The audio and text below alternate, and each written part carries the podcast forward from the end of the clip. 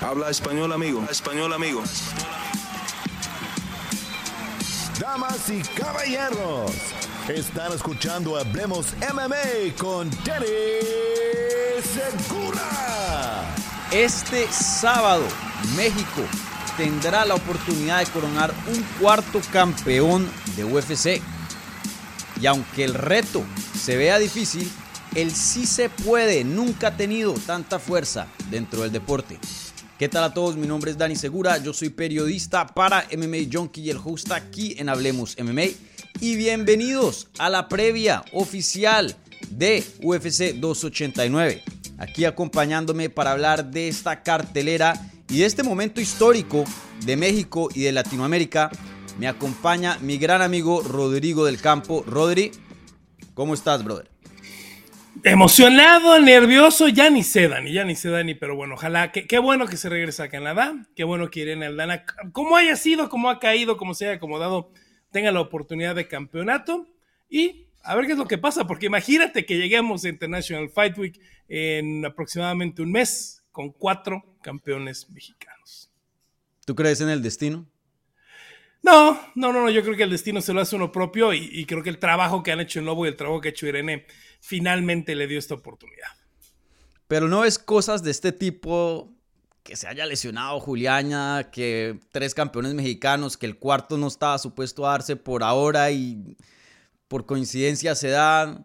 A veces ese tipo de cositas no, no te pone a pensar, ¿no? No, no, no, yo no soy tan así, pero te entiendo perfectamente. Mm. Y también estoy muy consciente, te voy a decir una cosa. Ah de que puede ser 10 de julio y se haya acabado la mitad, ¿eh? Porque así es de cruel este deporte. Entonces, ahorita lo platicaremos, porque puede ser que tengamos cuatro campeones este fin de semana y puede ser que se le haya ido el tren al UFC, que no regresen a México en todo 2023 y a final de año no tengamos uno solo, ¿eh? Entonces. Mm. Bueno, eh, antes de entrar en materia, un par de preguntas. Eh, por lo general, hacemos una pregunta: el puntaje de la cartelera, ¿no? Esa la voy a guardar ahorita para unos segundos. Pero antes de eso, eh, te quería preguntar, ¿cómo has visto el interés de artes marciales mixtas, específicamente hablando de UFC en México? ¿Sí, sí sientes que ha crecido? ¿La gente está hablando más de eso con tres campeones, con lo que ha pasado este 2023? No, cero, bajo, muy bajo. Es uno de los puntos más bajos de mm. atención del MMA en Latinoamérica. no sé en Latinoamérica, pero no es en México. Eh, y lo veo en tráfico y lo veo en todo lo que hacemos y lo veo en todo el contenido que hacemos, que está teniendo una reacción, pero es notorio que, por ejemplo, ayer lo quiere mucho la gente, pero los que más quieren son a Brandon y Alexa. Lo de Brandon y Alexa funciona muy bien, lo de ayer funciona más o menos, lo de Irene no funciona tanto.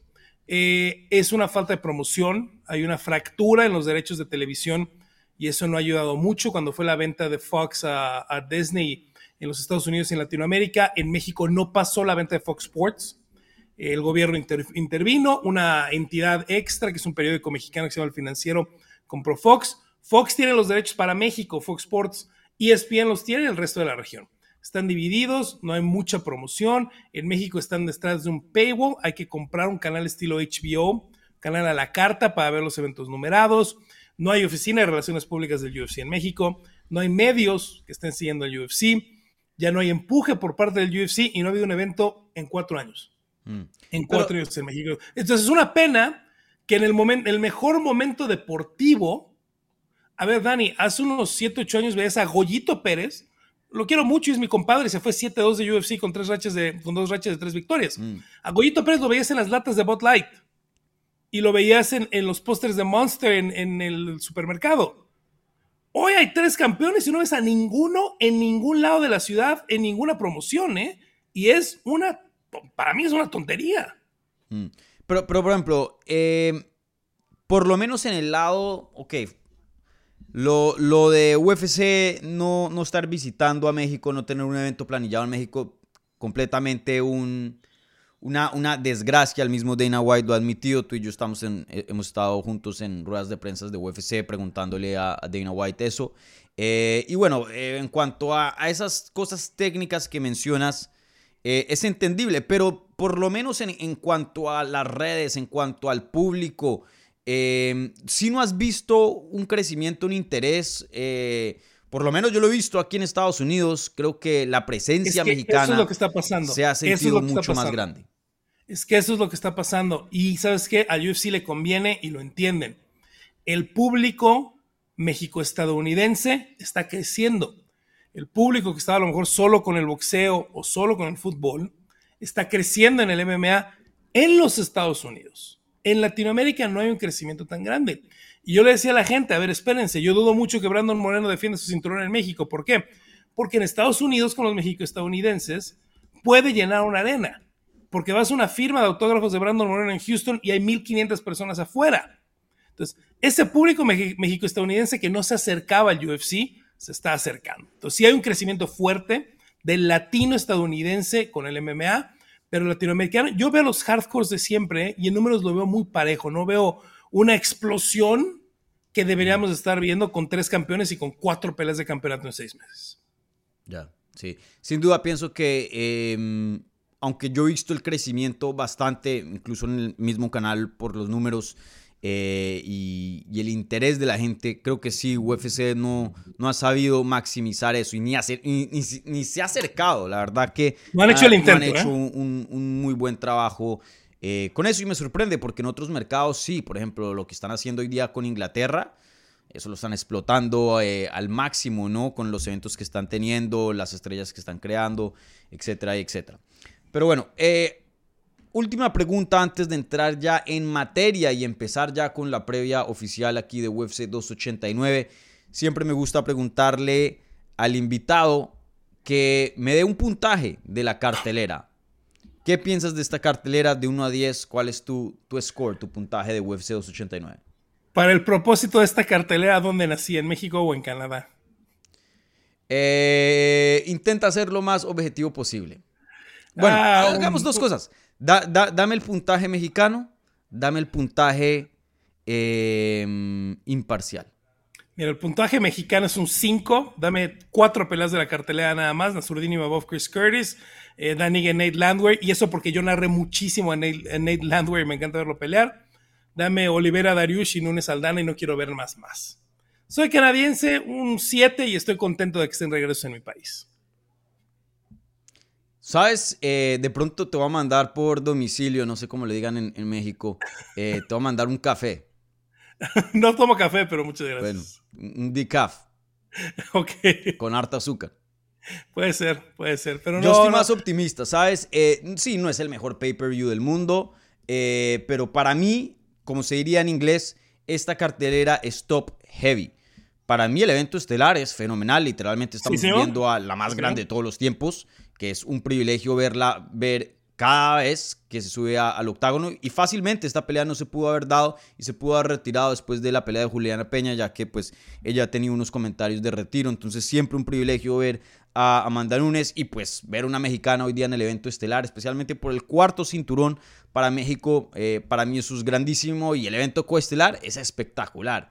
Pero ya después de eso sí la cartelera pierde mucha mucha fuerza eh, yo le daría a la cartelera mm, un 7.1. no, no, es The Price is Right, Danny. Ah, yo le daría un 7.1. y, y creo que objetivamente si yo, y, aquí es cuando me, me, me, me me parece chistoso, ¿no? cómo el interés puede cambiar por cultura. Creo que para alguien que no es canadiense o no es latino, sí debería estar mucho más abajo, ¿no? Em, pero... Mira, los entiendo porque hubo algunos eventos, UFC 180, UFC 188, que fueron los pay-per-views de, de, México, y cuando ves la cartelera, si no eres mexicano, quieres ver a Verdum y quieres ver a Caín y nada más, ¿eh? No había mucho más. Sí, pero por ejemplo, el pay-per-view pasado, UFC 288, también no es que estuviera así tan bueno. No. ¿No? Pero cuando vas a hacer 14 pay-per-views en un año, pues te metes en problemas. Sí, eso es verdad. Pero bueno, em, sin duda aquí tenemos bastante que hablar, por lo menos con el evento estelar y coestelar. Entonces, empecemos con ya lo que es la previa aquí en Hablemos MMA de UFC 289.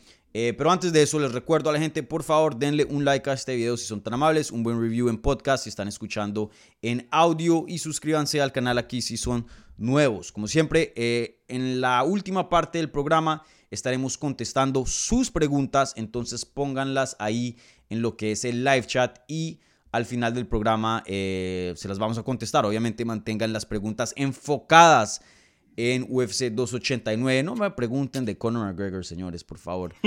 UFC 289 solamente. Bueno, y como siempre, las preguntas que vengan de parte de los amigos de Hablemos MMA o vía el super chat. Eh, esas preguntas reciben prioridad, pero no exclusividad. Y de paso, saludo aquí a la señorita Guzmán, que estaba presente en PFL, eh, una reamiga de Hablemos MMA. Igual Gustavo Enrique Núñez Morán está por acá presente. Y, bueno, ahí me imagino que eh, en el transcurso de esta transmisión más amigos de, del canal eh, nos acompañarán. Entonces, bueno, como siempre empezamos de arriba abajo, eh, en este caso, pues obviamente con la única pelea de título de esta cartelera. Amanda Nunes, The GOAT, regresa para defender su título de las 135 libras contra la mexicana Irene Aldana. te la voy a hacer directa, ¿mejoró o empeoró este evento estelar con el cambio de Irene Aldana, ya que Juliana Peña era la contrincante original. Mira, para mí mejoró, y ya ni siquiera yéndonos a la calidad de la pelea o no, sino mejoró para mí simplemente por la diferencia, porque yo creo que después de la segunda pelea, ninguno de nosotros tenía muchas ganas de ver una tercera pelea, ¿no? Ya eh, eh, lo comentó Amanda y yo me imaginé que por ahí iba el tema cuando en Brasil ya se había reportado desde antes que la defensa iba a ser Irene Aldana y, no Juliana Peña. Y creo que con lo que, con lo que declararon la semana Amanda a ESPN y sus entrenadores en el Embedded, pues dejaron claro de dónde venía el tema, ¿no? A ellos les ofrece una pelea con Irene Aldana. Básicamente dicen, sí, mándame el contrato. Y en lo que llega el contrato, que ni siquiera le llegó a Irene Aldana, porque ella nunca le dijeron nada, eh, le dicen, bueno, ahora va a ser Juliana Peña. Y eso creo que le tiene un recelo fuerte a Amanda Juliana Peña, no le agrada, no entendía por qué una tercera pelea.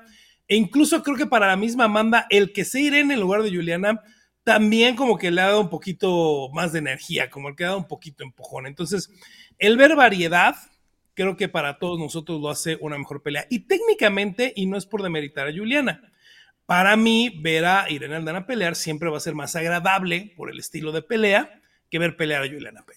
Mm, sí, 100% de acuerdo y creo que esta es una de las veces, eh, de las pocas veces, y se lo dije a Irene eh, cuando hicimos, eh, publicamos una entrevista en el canal el martes, creo que fue. si no la han visto, la pueden chequear, casi una media hora hablando aquí con la retadora. Esta es una de las pocas veces donde hay un cambio y no se siente como una opción B, donde hay un cambio y sube el valor de la cartelera, sube el interés de la fanaticada, porque por lo general UFC, mm, me atrevería a decir que el 90% de las veces anota con cuál debería ser la pelea siguiente.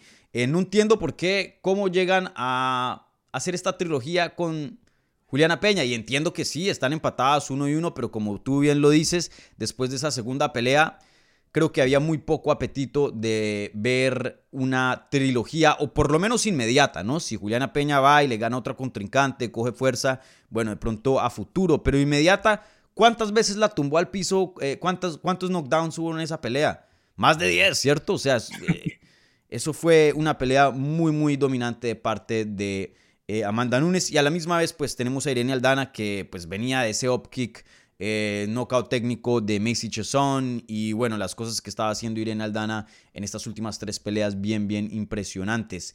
Entonces, eh, sí, yo creo que mejoró mucho este evento estelar. Creo que no solo necesitas ser mexicano o latino para tener aún más interés, pero creo que la fanaticada en general eh, está mucho más contento con, con este cambio. Entonces, eh, me agrada, me agrada. Bueno, me agrada no, porque también recuerden, aquí hubo una lesión, ¿no? Juliana Peña. Sí, claro se lastimó las costillas lo suficiente para, para no llegar al combate. Entonces le deseo todo lo mejor a, Juliana y, bueno, espero que eh, la recuperación sea no solo rápida, pero al 100%. Pero, pero en cuanto a pelea, en cuanto a acción, yo creo que sí, un, mejor evento estelar tenemos hoy día. Eh, estábamos hablando del tema mexicano. Esto es un tema que está presente en esta pelea por donde lo quieras ver. ¿no? Em, no solo obviamente por esto que nos gusta a nosotros de, como periodistas, de la historia y, el romanticismo de, de, la pelea y el destino, lo que sea, pero incluso en la parte técnica, el boxeo mexicano aquí literalmente es un factor, ¿no? Entonces te quería hacer esta pregunta. Eh, devolvámonos a principios de del 2023. Es el primero de enero, te levantas así con un guayabo, con una cruda de el festejo de el año nuevo y ya te dicen, tenemos las cuatro peleas de los mexicanos planilladas. La de Brandon, la de Jair, la de Alexa y la de Irene. Olvidando de los resultados, si, si pudieras volver a ese entonces, ¿quién dirías que la tiene más difícil? ¿Irene? Irene. Y, es exactamente eso, ¿no? Eh, yo creo que es la pelea más difícil de todas.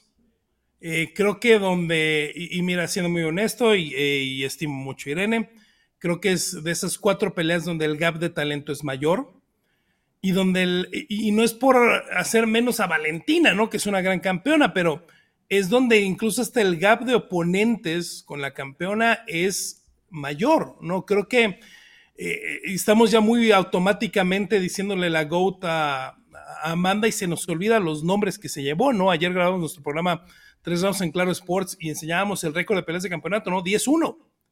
10-1 en el UFC y la cantidad de campeonas que se llevó en la racha de campeonato, ¿no?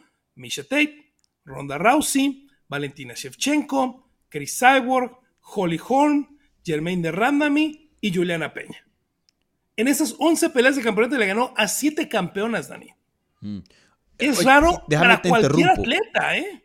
Déjame te interrumpo. En esa lista también Megan Anderson y Felicia Spencer, campeonas de Invicta, una promoción muy respetada también. Campeonas de Invicta. Entonces, 7 campeonas de UFC, 2 campeones de Invicta. Entonces, de las 11 peleas, 10 oponentes y la única, la única que no ha sido campeona, Raquel Pennington.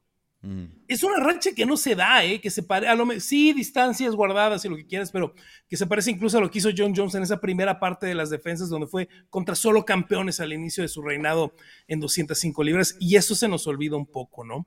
Eh, yo creo que de las cuatro peleas, esta es la más complicada. De las primeras cuatro, ¿no? Porque no estamos hablando de Pantoya, no estamos hablando de Volkanovski, donde a lo mejor ayer Volkanovski puede llegar a ser más complicada, ¿no? Pero mm. de estas primeras cuatro, esta es la más dura, esta es la más complicada, pero en el momento de la carrera en la que yo veo a Amanda Nunes y en el momento en el que veo a Irene Aldana y sobre todo lo que está haciendo Francisco Grasso como entrenador, si hay un momento donde puede pasar esto, Dani, es, ahora.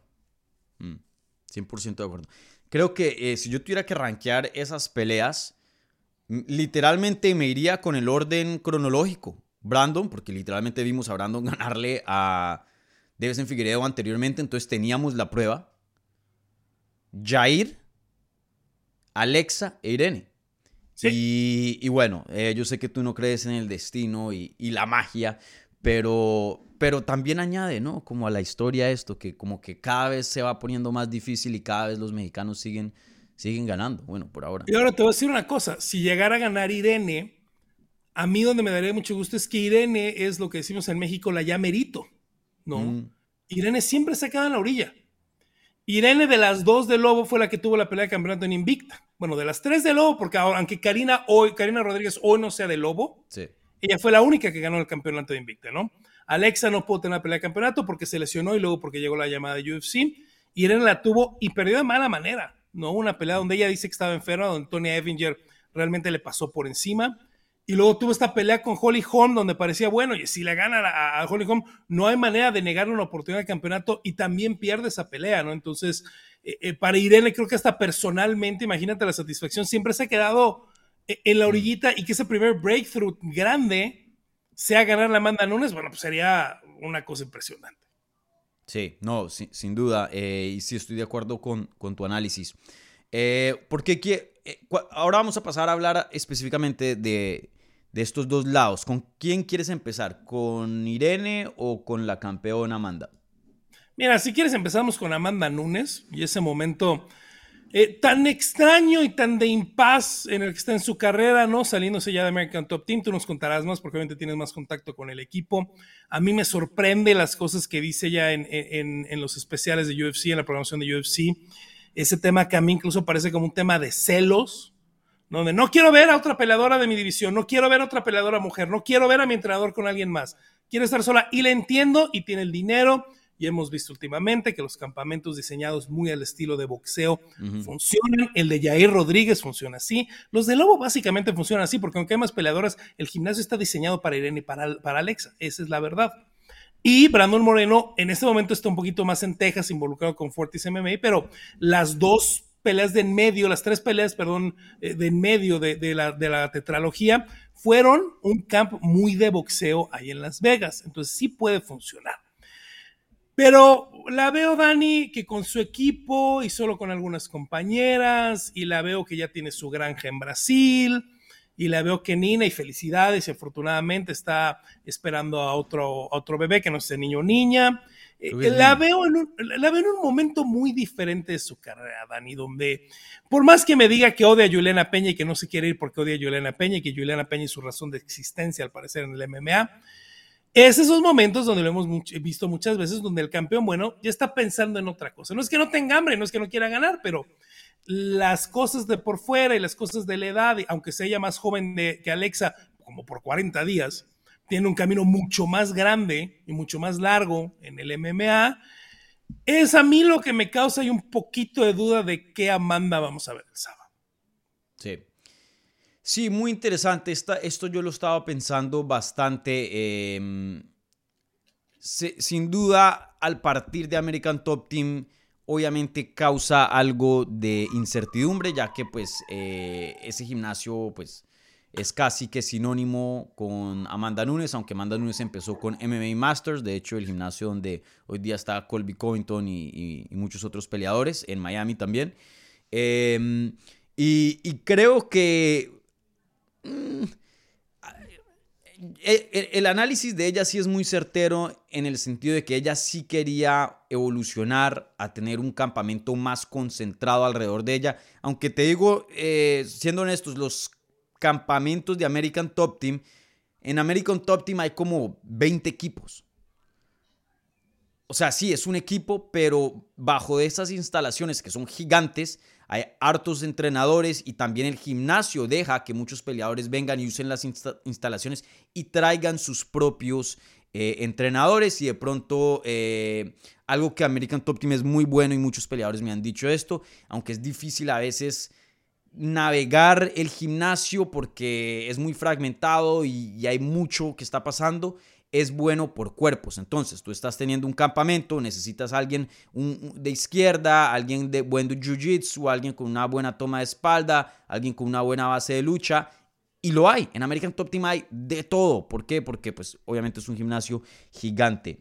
Eh, corrígeme, esa segunda pelea contra eh, Juliana Peña ya todavía tenía su propio gimnasio, ¿no? Eh, fue la primera, fue la primera, con el nuevo gimnasio, con el gimnasio solo, sí. Y se vio increíble, se vio muy bien, ¿no? Eh, y también mostró algo de evolución, ¿no? Porque nunca la habíamos visto pelear en la otra guardia, por lo menos por tanto tiempo, y tuvo un buen manejo de pelea. en cuanto a la parte técnica, yo no tengo mucha preocupación de parte de Amanda, creo que bajo su gimnasio, su propio gimnasio, de todas maneras, ella está teniendo un buen nivel de preparación con buenos entrenadores, em, buenas instalaciones. Entonces, de, ese lado no me preocupa tanto. Lo único que medio me preocupa ya es el lado personal que tú mencionas. Eh, vemos eh, en, el countdown que, como dices, ya tiene su, su granja en Brasil. Eh, va, parece que va a tener pues otra hija. Em, ya lo que hizo, lo hizo, ¿no? No es por quitarle aquí mérito a, Irene, me encanta Irene, acá la respetamos mucho en el canal, pero una victoria sobre Irene no es que le vaya a cambiar su legado drásticamente y, bueno, para hacerlo justo, una victoria sobre cualquier persona no le va a cambiar nada. O sea, ya lo que es Amanda Nunes es lo que es, ¿no? Dos, eh, dos campeonatos dentro de UFC, the greatest of all time y no hay nadie que le pueda quitar eso y punto.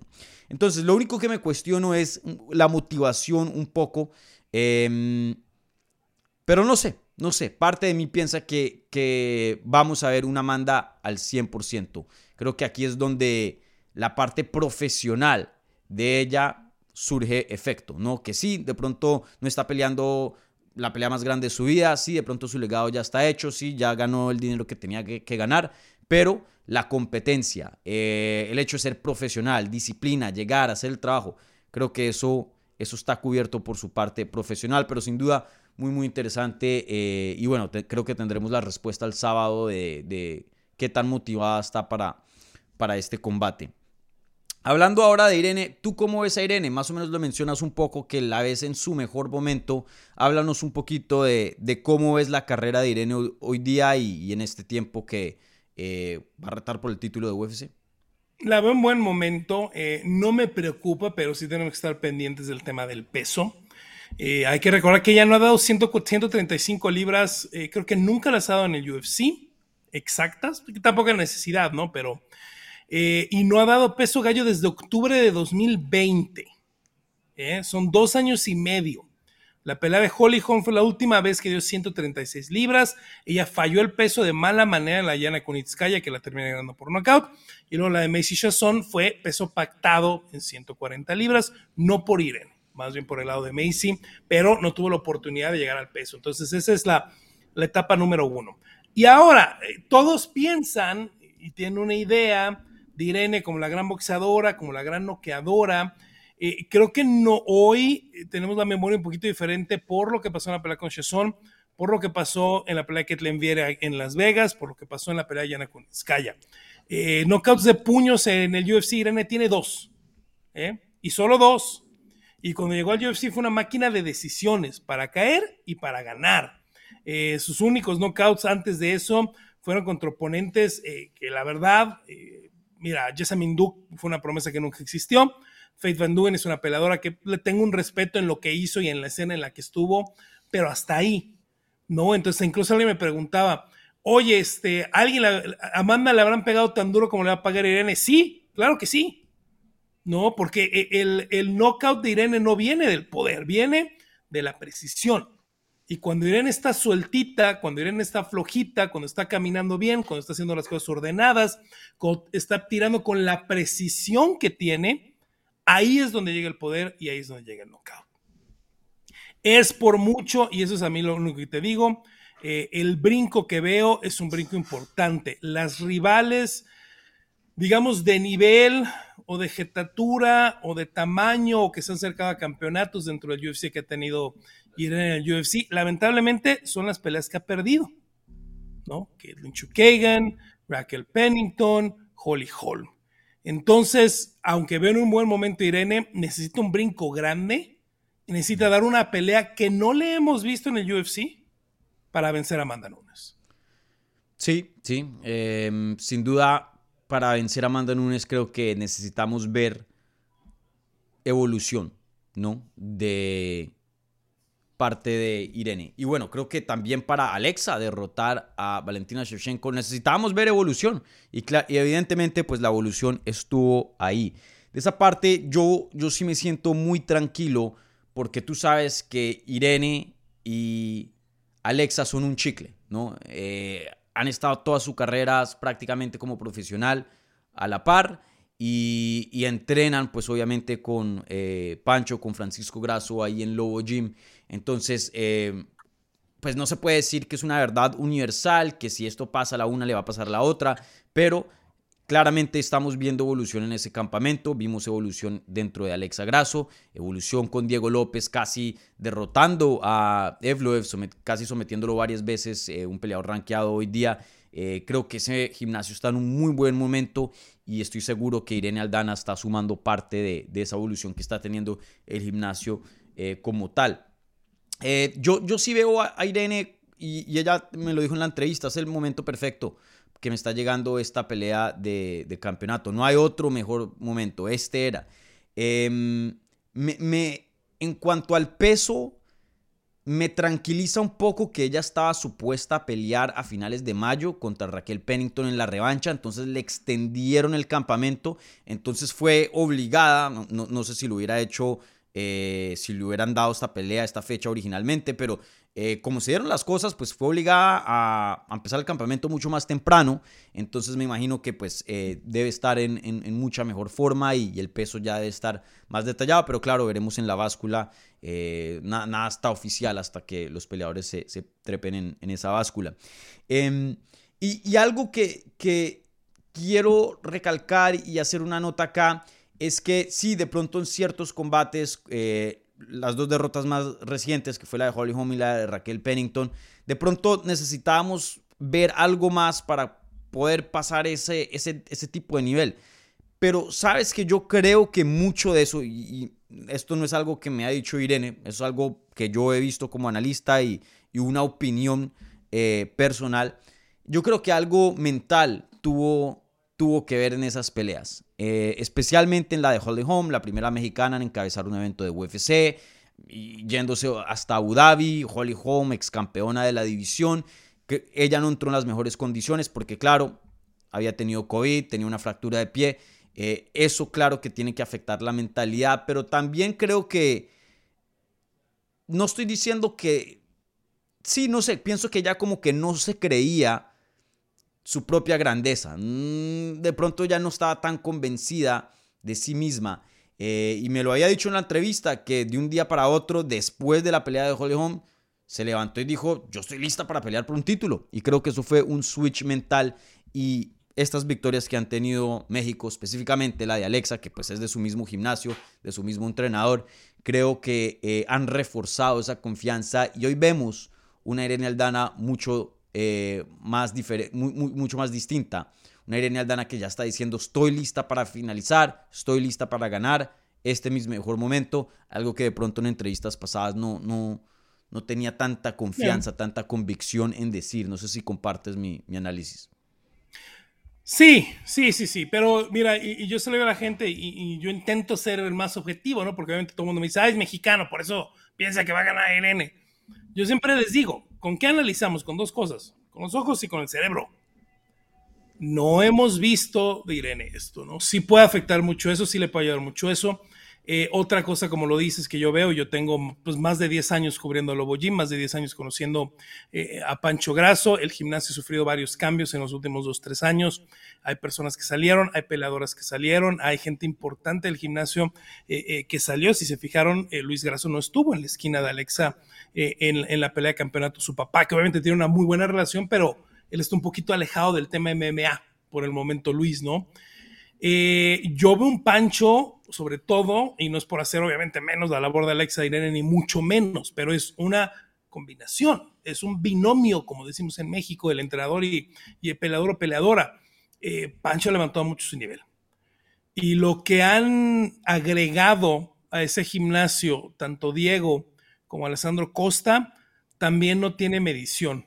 Eh, no habían encontrado ellas a alguien constante o alguien de confianza con quién trabajar tanto, sobre todo muchos temas de lucha. Sí trabajan mucho jiu-jitsu, lo hacían con Tito Castro, Tito Castro que ha estado, estuvo mucho tiempo en un gimnasio que todavía sigue con Gabriel Toussaint, eh, Samurai eh, MMA ahí en Guadalajara, Tito que ahora tiene su propio gimnasio que es Delta y que sigue trabajando con ellos temas de jiu-jitsu. A, Tito lo ves muy seguido todavía en los campamentos eh, de Lobo Gym con Wilson Peregrina, que era el entrenador de striking de, de, de, Samurai, todavía lo es, y que ellos hacían, cruzaban muchas notas con Pancho, tienen muy buena eh, eh, relación. Pero el hecho de que, sobre todo, Dani, cuando llegan Alessandro y Diego, es que son del tamaño de ellas. Mm.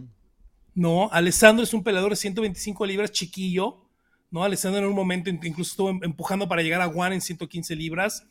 Eh, y puede hacer mucho esparreo con Alexa, con alguien de su tamaño. E Irene con Diego, que es 145 y su 145 no tan grande puede hacer mucho sparring con alguien de su tamaño. No hay muchas peladoras de 135 libras en México, ¿eh? Y mucho menos del nivel de Irene. Entonces, el hecho de tenerlos a ellos de rival para los sparrings, para la lucha, para el jiu-jitsu, también ha ayudado mucho. Yo quiero ver qué estrategia tiene Pancho para el, para el sábado. Me imagino que tendrá ahí alguna sorpresa, algún detalle que haya visto en todos estos rounds que tiene Amanda. Y del otro lado te voy a decir una cosa, Dani. Si yo veo a Amanda saliendo de zurda de inmediato el sábado, me dice que hicieron su tarea a la perfección. Porque si hay algo en el deporte que le cuesta trabajo, que le ha sacado canas a Irene, como decimos en México, son las peleadoras de perfil zurdo. Mm. Sí, sí, veremos muy, muy interesante. Y, bueno, otra, eh, otro tema que quería tocar acerca de esta pelea, ya que hablamos pues de eh, cómo vemos a Amanda hoy día entrando a este combate, igualmente eh, a Irene, es lo que pueda pasar a futuro. Por lo general, por lo general, de lo que hemos visto de UFC, un campeón dominante toca ganarle dos veces para poder quedarse con el cinturón. Una sola vez no basta. Siempre hacen una revancha inmediata. Y em, Amanda Nunes, obviamente, es alguien que entra a ese perfil, literalmente The GOAT, una de las campeonas o la campeona más dominante eh, que hemos visto en, recientes años, aunque bueno, también eh, creo que Valentina Shevchenko tiene el récord de las defensas más consecutivas, entonces de pronto ella eh, encaja en ese perfil un poco mejor, pero de todas maneras Amanda Nunes, una de las figuras más dominantes que hemos visto en la historia de este deporte femenil. Pero ella viene de una revancha inmediata con Juliana Peña.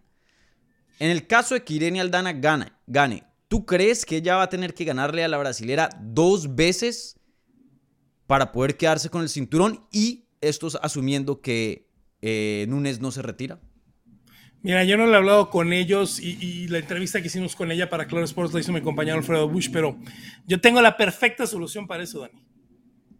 Si le ganas, de inmediato di, ok, te doy la revancha, pero te la doy en 145 libras porque quiero tu otro cinturón.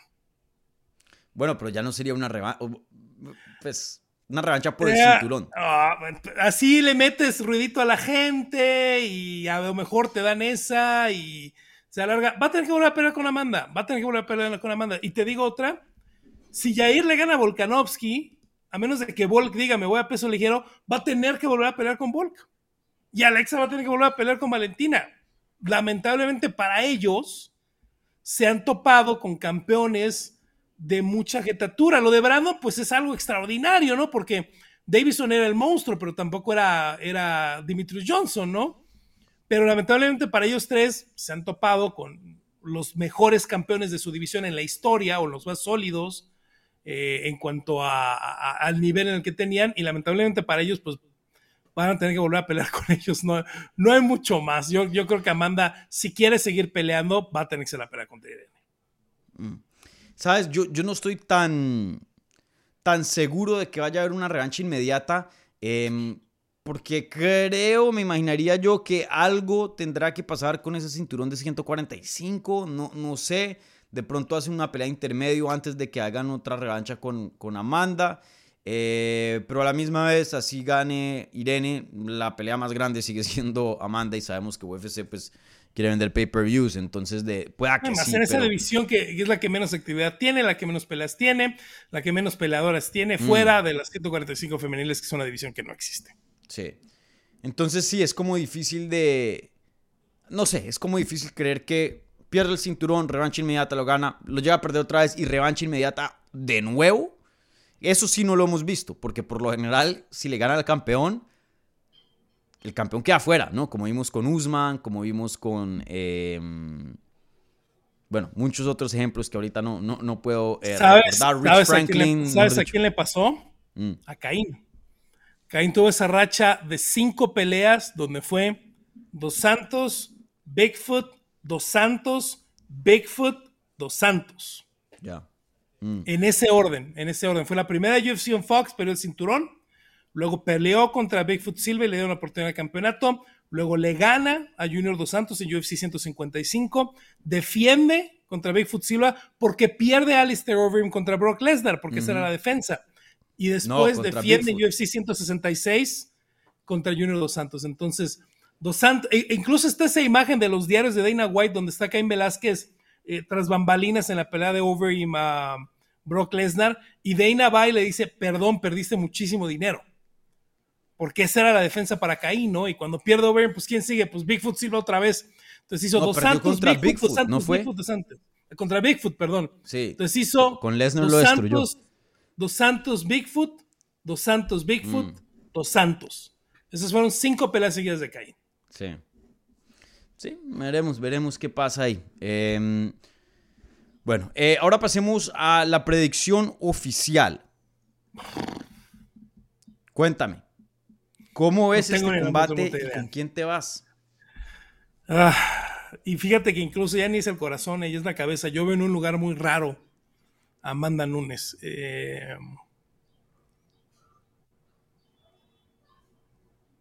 Irene. Cuarto round, quinto round. No creo que sea una pelea rápida. Te cortaste por un segundo, vuelve y repite eso. dije- Yo, yo- yo dijiste- creo que Irene, yo creo que Irene Aldana tarde, ¿eh? Yo creo que Irene Aldana tarde. No creo que sea una pelea rápida. Lo peor que puede hacer Irene es morder el bucal ir al frente, ¿eh? Porque de las dos, la mejor que es para hacer eso es Amanda, ¿eh? Amanda es una de las mejores peleadoras en la historia No en morder el bucal, meterse. ¿Y la pelea de Cyborg? Si alguien sabe pelear en la cabina telefónica con orden y conectarte, es Amanda. Así no que es Cyborg. La llevó a que soltara loco, mordió y ella es la que tú. Hay que, si vuelves a ver la pelea. Bueno, ¿y, qué pasó en la primera con Juliana? En la primera con Juliana traía COVID, Amanda no había entrenado, estaba lesionada, estaba destrozada, no entendió cómo cambiar de perfil y le pasaron por encima. Son cosas que pasan, ¿no? Y por eso fue una pelea rápida, ¿eh? Fue una pelea rápida y fue, de- fue, de, de- fue sumisión. Eh, e Irene no me ha enseñado que mordiendo el y yendo para el frente es buena, porque generalmente la conectan o generalmente me la derriban, que sigue siendo hay, un poquito complicado de Irene, pero eh, me voy un poquito con el corazón. Irene tarde por nocaut. Eh, ahí estoy, en, en ese punto específico estoy en desacuerdo contigo. No estoy diciendo que Amanda no sea buena en morder el bucal, ir hacia adelante, pero no me atrevería a decir que es de las mejores o la mejor, debido al factor de su cardio. Eh, ella, eh, seamos honestos, tiene problemas de cardio. Ahora, eh, con su evolu- evolución como peleadora y como llegó a ser campeona, fue a tener un mejor manejo de ese tanque. Pero que el tanque de ella sea un tanque gigante donde puede meter el pie el acelerador y sabe que puede pelear un ritmo muy alto, dos, tres, cuatro rounds, eso no, no, no, no comparto, no creo. Y creo que ese factor no la hace tan buena en, en ese aspecto. Y si la quijada de Aldana llega a sostener, Aldana sí tiene un buen cardio, un buen volumen. Pienso que sí, pueda que veamos lo que pasa con más o menos Juliana. Y entiendo que la primera pelea con Juliana, Amanda no estaba en las mejores condiciones, pero también no podemos ver esa pelea y decir que no hemos visto esa pelea anteriormente, no hemos visto esos, esos em, problemas en Amanda Nunes anteriormente. Lo vimos en las peleas con Valentina Shevchenko. Empieza aquí, termina acá y la pelea se pone muy reñida en el transcurso de, de eso. Sí comparto tu pick, me voy a ir con Irene Aldana. Em, de pronto muchas personas van a estar diciendo, hey, aquí eh, Rod y, y, y- y Dani echándole a, a los latinos. Es Pero- nuestra previa y hacemos lo que queremos, no se preocupe. Exacto.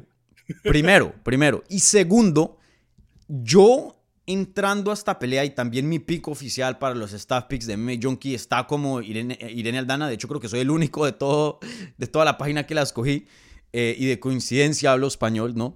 Eh, pero no, eh, yo, yo sí me estaba cuestionando y estaba preguntando, ¿se- ¿será que no estoy viendo bien? ¿Será que estoy haciendo aquí un pick con eh, mi corazón? Porque genuinamente te lo digo, Rod, yo veo a Irene Aldana finalizando a Amanda Nunes. Entonces me di la tarea de preguntarle a varias personas que respeto dentro de esta industria off record, de peleadores de UFC a entrenadores que entrenan peleadores de UFC. Y muchos me dijeron Irene Aldana finalización. No, yo les dije, off No record, estamos tan honestamente. locos entonces.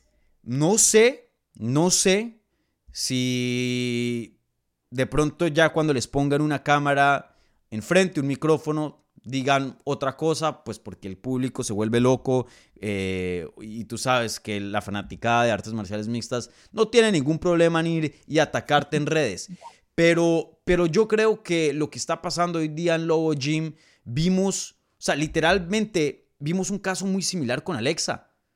Alexa enfrentándose contra una de los mejores de todos los tiempos en Valentina Shevchenko con una racha histórica con siete defensas de título consecutivas, el récord hoy día dentro de UFC, y llegó y detuvo eso. Y no me pueden decir que fue por suerte. La mejor striker de ese combate fue Alexa. Alexa. Tenía una estrategia excelente, hecha por Francisco Grasso, quien va a estar en la esquina y ha estado entrenando también a Irene Aldana. Pienso que van a tener una muy buena estrategia para este combate, muy muy similar a la de Alexa Grasso, pero obviamente con ajustes específicos al estilo y al perfil de Amanda Nunes. Pero yo creo que aquí Irene Aldana tiene un muy buen chance de ganar este combate. Pienso que tiene el mejor boxeo, tiene la mejor técnica, eh, tiene más hambre, toca decirlo así, que Amanda Nunes. Y, y tiene más cardio, tiene más, tiene más garra hoy día que, Amanda. Entonces, em, claro, no, no les voy a decir que Amanda Nunes es imposible que gane. Obviamente puede ganar este combate, un buen chance, especialmente si, si usa muy bien su lucha. Pero, no sé, yo veo a Irene finalizando a Amanda Nunes. Mira, y, este ese viejo comentario que viene del fútbol americano, ¿no? Eh, eh, if you don't evolve when there's enough film, you're gonna lose si, no, y esa ha sido la historia de los recientes años. Pierdes. Eh, yo, a mí la gente me tildaba de loco porque yo les decía, va a ganar Alexa. ¿Por qué? Porque tiene 50 rounds Valentina Shevchenko en el UFC, no ha cambiado. Lo que le pasó a Usman. Es la misma peleadora, lo que le pasó a Usman. Es la misma peleadora y tiene 50 rounds en el UFC. Algo van a encontrar. Pancho es bueno para ver el material. Algo van a encontrar. Si tienes una esquina y un entrenador y es por eso lo que les decía. Y lo Tienes en Alexa y en Irene una peleadora que ejecuta, que confía en el entrenador. Y tienes en Pancho Grasso un entrenador que es muy bueno para analizar material, para encontrar exactamente qué resquijos. Y en el tema del grappling, que obviamente con Amanda te tienes que preocupar, cinturón negro de judo, cinturón negro de jiu-jitsu brasileño. Diego López es buenísimo para analizar el material y encontrar escapes. Y él mismo te va a decir, ¿eh? No le puedes ganar en el piso. Te tienes que levantar. Te vas a levantar así, así, así, así, así. Ni te preocupes en hacer nada en el piso. Levántate y vete, ¿no? Y en Irene y en Alexa creo que tienes dos peleadoras que confían tanto en la esquina que siempre te van a ejecutar lo que les pidas. Mm. Sí, e, eso sí, algo que por más de que pues ellas han cambiado y han evolucionado con este tiempo, algo que siempre ha estado presente en sus peleas es qué tan disciplinadas son a la hora de mantenerse y seguir un game plan. A veces excesivamente. A veces excesivamente hasta que les cuesta, claro, porque a veces eh, en las peleas toca improvisar, a veces, ¿no? Se, presta. Eh, pero sí, yo creo que en este caso, una pelea de campeonato, em, este es el momento de, de Irene. Yo, yo eh, se los digo, en seriamente, yo pienso que Irene va a finalizar. Y en el pasado no he tenido problema en peleadores que han estado aquí en el canal, peleadores latinos, en escoger en contra de ellos. Hay un récord también mío de, eso y a veces he atinado, a veces no. Pero en este caso, eh, vuelvo y lo digo, no, no es por eh, aquí darle el apoyo, la barra. Eh, genuinamente les digo, yo sí pienso que Irene Aldana puede finalizar a Nunes acá. Ojalá, ojalá, ojalá, porque sería Creo que sería espectacular para todos, la verdad. Y todavía sin evento en México. Y no tienen para cuándo, ¿eh? Este, ¿Eh? No tienen lugar. Eso te lo digo. Hay, hay, dos cosas, y te lo digo yo de primera mano. Este, la Arena Ciudad de México, que es la que tú conoces, donde es, donde es el único lugar del país donde se puede hacer un evento UFC que cumple las condiciones, es una de las arenas más ocupadas del país. Es una de las arenas que más fechas tiene. Y yo creo que a veces el UFC subestima el mercado mexicano de, ah, cuando queramos vamos. No, no es así, ¿eh? Este, la Ciudad de México es como si fuera Nueva York o Los Ángeles, ¿eh? Hay algo todos los fines de semana y hay conciertos grandes todos los fines de semana. Eh, no es tan fácil encontrar un lugar, yo creo que les ha costado trabajo y saben que no pueden cobrar el dinero de gate que están mm. cobrando ahorita. Tienen que cobrar mucho gate por todo lo que se están quedando en el UFC Apex para nivelar ese nivel.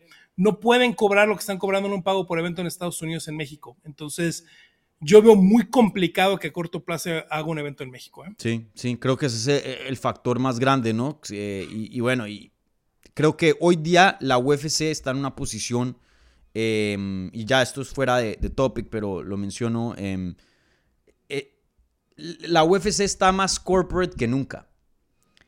Eh, Anderson Silva tuvo unos comentarios en el pasado que cuando él estaba peleando, porque él pudo presenciar ambas, ambas, em, ambas partes de las compañías, cuando era eh, los Fertita y Dana White eran dueños y cuando ahora esta compañía aún más grande, Endeavor, era dueño. Y había dicho que en el pasado se sentía más como una familia y ahora no, pues obvio, cuando lo compra un, una compañía tan grande, pues hay cambios. Y, creo que hoy día eh, bajo el mandato de Endeavor vemos a una UFC intentando maximizar lo más posible eh, las ganancias. Y bueno, eso lo hace cualquier otro negocio. Entonces, si puedes cobrar en dólares o en pesos mexicanos, ¿cuál vas a escoger? Te hago la pregunta a ti, Rod. ¿Un salario en, en dólares o, o, en pesos mexicanos? Difícil, este, ¿no? ¿alguien, ¿alguien, está contratando en Estados Unidos y me quedo de vivir acá? Eh. Exacto. Es la verdad, es la verdad. Entonces sí, por más de que, ah, qué lindo, un evento en México, ah, qué chévere, la historia y, y, y las fotos y los videos. Money talks. Money talks. Yep. Entonces, bueno. Entonces, bueno, ya lo escucharon aquí. Para cerrar, el pick oficial de Rodrigo va a ser eh, Irene Aldana, finalización, cuarto asalto. Yo me voy a ir Irene Aldana, finalización, tercer asalto. Me voy a ir un round más temprano. Un round más temprano. Bueno, gente, ahora pasamos al evento coestelar de la cartelera, pero antes de eso les recuerdo, si son tan amables y están disfrutando esta conversación, denle un like al video, igualmente si son nuevos, suscríbanse al canal, si están escuchando en audio, en podcast, un buen review en cualquier plataforma que estén usando. Eh, como siempre, al final estaremos contestando sus preguntas. Entonces, si tienen alguna pregunta respecto a UFC 289, pónganla ahí en el live chat y nosotros se las vamos a contestar eh, en la última parte de este programa. También les recuerdo y, discúlpenme por no haberme acordado, pero también tenemos la pregunta de la transmisión. Y simplemente es, ¿quién gana? Amanda Nunes o Irene Aldana. Vayan, pongan su voto en la encuesta. Y a lo último, Rod y yo estaremos repasando los resultados de sus votos. Así que, eh, bueno. Ahora pasamos la página al evento coestelar de la cartelera. Una peleota entre el ex campeón de peso ligero Charles Oliveira y el contendiente eterno de la categoría, Benio Dariush. Te la pongo directica así como te la puse en el evento estelar. ¿Por qué está pasando esta pelea, Rod? Pues porque hoy en el peso ligero al parecer tienes que ganar 10 peleas si no, no tienes ni una oportunidad de campeonato. Como yo les he dicho últimamente, ya no juzguen a los campeones por la racha de campeonato, porque cuando llegan a ser campeones ya tienen 10 victorias seguidas atrás, 11 victorias ya seguidas atrás. Ya arrasaron con como todo. Mahashev, como Usman. Eh, no puedes, es que solo tuvo dos defensas. Sí, hermano, ganó 10 peleas antes. Este, Anderson Silva tuvo su primera pelea de campeonato en la segunda pelea en el UFC. San Pierre como en la quinta. Eh, John como en la quinta, sexta. Aldo llegó como campeón. Ya no puedes juzgarlos de esa manera. Hay que juzgarlos por la racha larga. La racha más larga es la de Anderson, de 16 victorias en fila. Usman en segundo con 15, ¿no? La de Leon era para empatar la, la marca de, de Anderson Silva. Eh, es una pena que Beniel no haya peleado por el campeonato. Es una pena que todavía ayer, Dani, en la conferencia de prensa, bueno, es que si ganan, pues es lo más lógico, pero yo no estoy seguro que esa sea la pelea de campeonato. Dani, si Darius llegara a ganar y no le dan de inmediato la pelea contra Mahashev, eh, bueno, a ver, yo no soy conspiparanoico, pero este pues Belal Muhammad no tiene pelea de campeonato, Beniel Darius no tiene pelea de campeonato, yo solo veo una cosa en común. ¿Cuál es el problema entonces? ¿Cuál es el problema? Mm.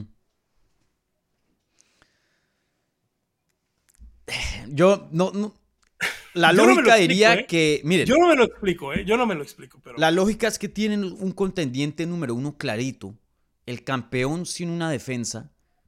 Ya lo están guardando para octubre en Abu Dhabi porque obviamente eh, Islam Makashev es una figura importante para esa región. Bueno, técnicamente tiene una defensa, ¿no? Que es la de Volkanovski. No digo, no tiene defensa eh, fichada Ya. en el momento. O sea, no tiene una pelea fichada, pero sí una defensa contra Volkanovski. No, Eh, e- era Darius Mahashev en Abu Dhabi. Sí. O sea, Y, y con un Dariush diciendo que está dispuesto a esperar. Y también No tienes una fanaticada hambrienta pidiéndote, hey, no, Dariush tiene que comprobar que es el contendiente número uno, le faltan peleas, UFC, ¿cómo vas a hacer? todo lo contrario, ya diciéndole, ya para, no le des más peleas, que vaya contra el campeón. Son capaces, Dani, de llevar a Dustin o a Justin esa pelea en Abu Dhabi. ¿eh? Son capaces. Increíble, increíble. Yo no sé por qué eh, estamos en esta circunstancia y, y eso ha creado una relación de odio y amor con este combate. Porque ¿para qué? La pelea entre Oliveira y Dariush, una de las mejores peleas que puedes hacer, no solo en la división, pero Sí, este señor. deporte. Me fascina. Yo soy un fanático gigante de Charles Oliveira, también de Benio Dariush. Me fascina esta pelea. Pero a la misma vez, eh, soy un fanático de la justicia. Y eso se está violando en este evento coestelar de UFC 289. No entiendo, no entiendo por qué estamos en esta posición. Pero bueno, eh, estamos en la posición en la que estamos, entonces analicemos la pelea por más de que queramos o no. Eh, te quería hacer esta pregunta y una pregunta que literalmente eh, se me vino a mente esta semana cuando estaba haciendo el podcast del miércoles de Hablemos Live. Yo todo este tiempo veía este evento coestelar como la historia, esta que estamos mencionando de Benio Dariush, que cuando le van a dar una pelea de campeonato, que será si esta es la pelea que lo pone en una posición para retar a Islam Makachev. Y al ver el tipo de preguntas que los fans me estaban haciendo para el programa, igualmente a lo que veo hoy día en redes sociales, creo que yo estaba incorrecto todo este tiempo. La historia principal aquí del público es el regreso de Charles Oliveira. ¿Tú cómo la ves? ¿Esta pelea es una historia de qué? De este eterno contendiente que finalmente le van a dar una pelea de campeonato si es que llegara a ganar? ¿O el regreso de uno de los reinados y uno de los campeones más locos que hemos visto en este deporte, Charles Oliveira? Decir una cosa, conmigo fue algo similar, hicimos chat el martes y la primera pregunta es, ¿por qué Olivera no es el favorito en las apuestas? Primera pregunta. un poco Oliveira, Oliveira, Oliveira. Olivera, Olivera, Olivera, Olivera. Muy raro, ¿no? Porque yo antes veía mucha, mucha gente que, que apoyaba un poquito a Dariush y se explicaba, no se explicaba eh, eh, por qué no tenía una pelea de campeonato previa, ¿no? Eh, creo que a la gente le queda un poquito mal sabor de boca de cómo pierde el cinturón Charles Oliveira, no dando el peso, aunque gana la pelea. Y creo que nadie, creo que muchos subestiman a Mahashev. ¿Te acuerdas que había un, un, un storyline ahí importante de la fanaticada? Es que nunca le ganó un top 10 y es que nunca le ha ganado a nadie. ¿Por qué Mahashev tiene una pelea de campeonato? Y le pasa por encima de Savannah Charles Oliveira que la gente no puede procesar que Mahashev es así de bueno. Ni, y ni que el Charles la pudo ellos- procesar. No, ni Charles lo pudo procesar, ¿eh? Y él a decir, no, este, no, Mahashev ganó porque Charles no estuvo bien y porque esto y esto, pero si hacen una segunda, Oliveira va a ganar. Y creo que de ahí viene ese apoyo de que, no, que ganó Oliveira, lo queremos volver a ver contra Mahashev porque solo tuvo una mala pelea y, y los entiendo, ¿no? Fue un, fue un fairy tale lo que pasó con Charles Oliveira, ¿no? Un peleador que nunca, yo estaba aquí en México, Dani, cuando peleó y se sube la báscula y pesa 155 libras. Fernanda también estuvo cubriendo ese evento y ninguno de nosotros parpadeó, ah, sí, 155. Y de pronto tuvo que entrar Reed a decirnos, este, esta era una pelea de peso pluma. Mm, Falló en la báscula por bien 10 esos libras. días, Falló sí. en la báscula por 10 libras. mm. Y ninguno de nosotros lo había procesado, ¿no? Eh, nunca nos imaginamos que esa persona fuera campeón y que le ganaran las personas que le ganó y la manera que les ganó. Y yo creo que por eso hay este amor eh, con Charles Oliveira. Eh, Beniel Dariush se merece mucho más que esto. Eh, no hay, hay pocas divisiones donde le tengas que ganar a alguien tan duro para accesar a una pelea de campeonato, ¿no? Y eso es a mí lo que me tiene muy preocupado porque eh, no tiene nada de malo si Dariush pierde esta pelea, pero sería una pena que por esta pelea, con todo lo que ha hecho durante los años, sea la razón por la cual Dariush se queda sin pelea de campeonato.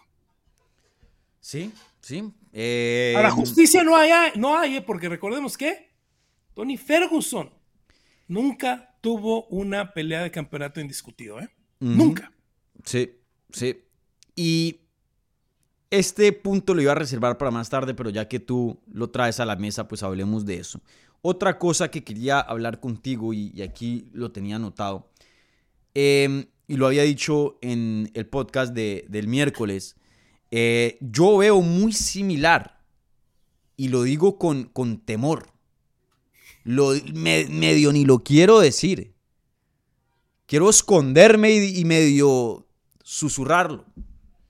Muy similar a lo que le está pasando a Benio Dariush y a lo que le pasó a Tony Ferguson, que fue que lo saltaron, lo saltaron, lo saltaron, lo saltaron. Y teníamos esta imagen que Tony Ferguson, para la gente que apenas está viendo después de la pandemia y es un fan nuevo, Tony Ferguson era un matón. Esa es la palabra, un matón en las 155 libras. Pero por política, porque Conor McGregor estaba activo, porque Habib no era un campeón em, muy activo, también por lesiones y mala suerte, también toca decirlo así, porque sí pactaron la pelea de campeonato un par de veces. Em, a Tony Ferguson lo saltaron mucho y en ese proceso se fue envejeciendo, envejeciendo, envejeciendo. Y tú sabes, aquí los peleadores se vuelven viejos en una pelea. Literalmente pelea contra Justin Gage y luego ¡fum! Una mano de derrotas y nunca jamás volvió a ser el mismo cuando antes de esa pelea era un matón y mucha gente lo veía como campeón de la división, The Crown Champion, el, el, Racing Corona, ¿no? Eh, creo que algo muy similar le está pasando a Benio Dariush. Le está ganando a todo el mundo. Sigue invicto y no sé aquí por mandarle un sablazo a, a Benio, pero yo he visto las canas crecer. Yo he visto las canas crecer. Cada vez el pelo está más blanquito. El 2018, creo que la pandemia le, le, le, arruinó a la gente un poquito el, el cómo medir el tiempo. Pero el 2018 fue hace media década. Fue hace mucho tiempo. Y ahí empezó. De ahí empezó la racha de Benio Dariush. Ay, Daniel. Sí, cinco años. Yo tengo, sí, cinco años. Yo tengo temor de que ya vimos el mejor, el prime de Benio Dariush y esta pelea se va a volver viejo. Si no está en la siguiente, pero tengo, tengo temor que, que su prime, desafortunadamente, no lo vimos en peleas de campeonato, que es donde debería estar el prime si, una división se maneja justamente. Sí, la gente a lo mejor no se acuerda, ¿no? Javib se fue con 13 victorias en fila en UFC, pero eh, Tony fue el primer peso ligero en la historia en llegar a 10 consecutivas, dejó la marca en 12 consecutivas. La decimotercera fue la pelea de interinato, el primer evento de pandemia de, del UFC contra Justin Gaethje. Hoy Islam tiene 12 seguidas.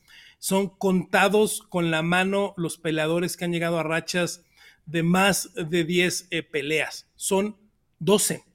En la historia del UFC son 12. Y con más que Tony Ferguson son 1, 2, 3, 4, 5, 6, 7, 8. Javib, Max, St. Pierre, DJ, John, Usman, Silva. 7.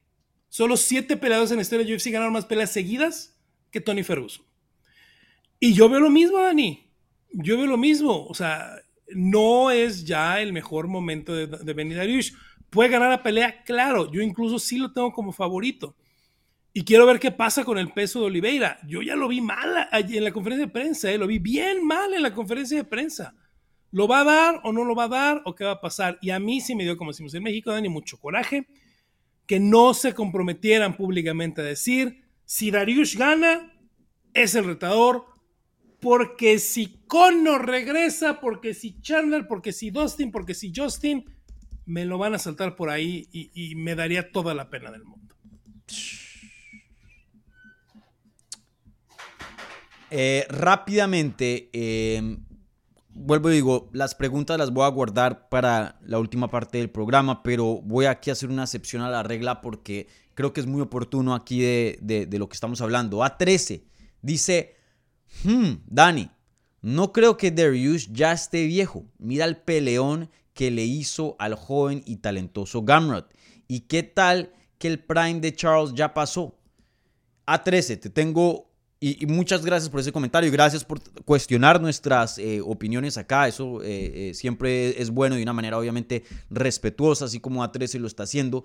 Pero les digo algo, Tony Ferguson se vio excelente contra Anthony Pettis. Se vio bien contra Cowboy Cerrone y contra Justin Gagey, otro peleador. Les digo, gente, los bajones vienen rápidos, inesperados en este deporte. Una pelea atrás, eres el rey del mundo. Miren lo que le pasó a Tyron Woodley. El rey, literalmente tocando historia, volviéndose uno de los mejores 170 libras. derrota, racha y al ratico está siendo noqueado por Jake Paul. Y al que sabes, no, del deporte, este, vean el récord de Chuck Liddell, ¿eh?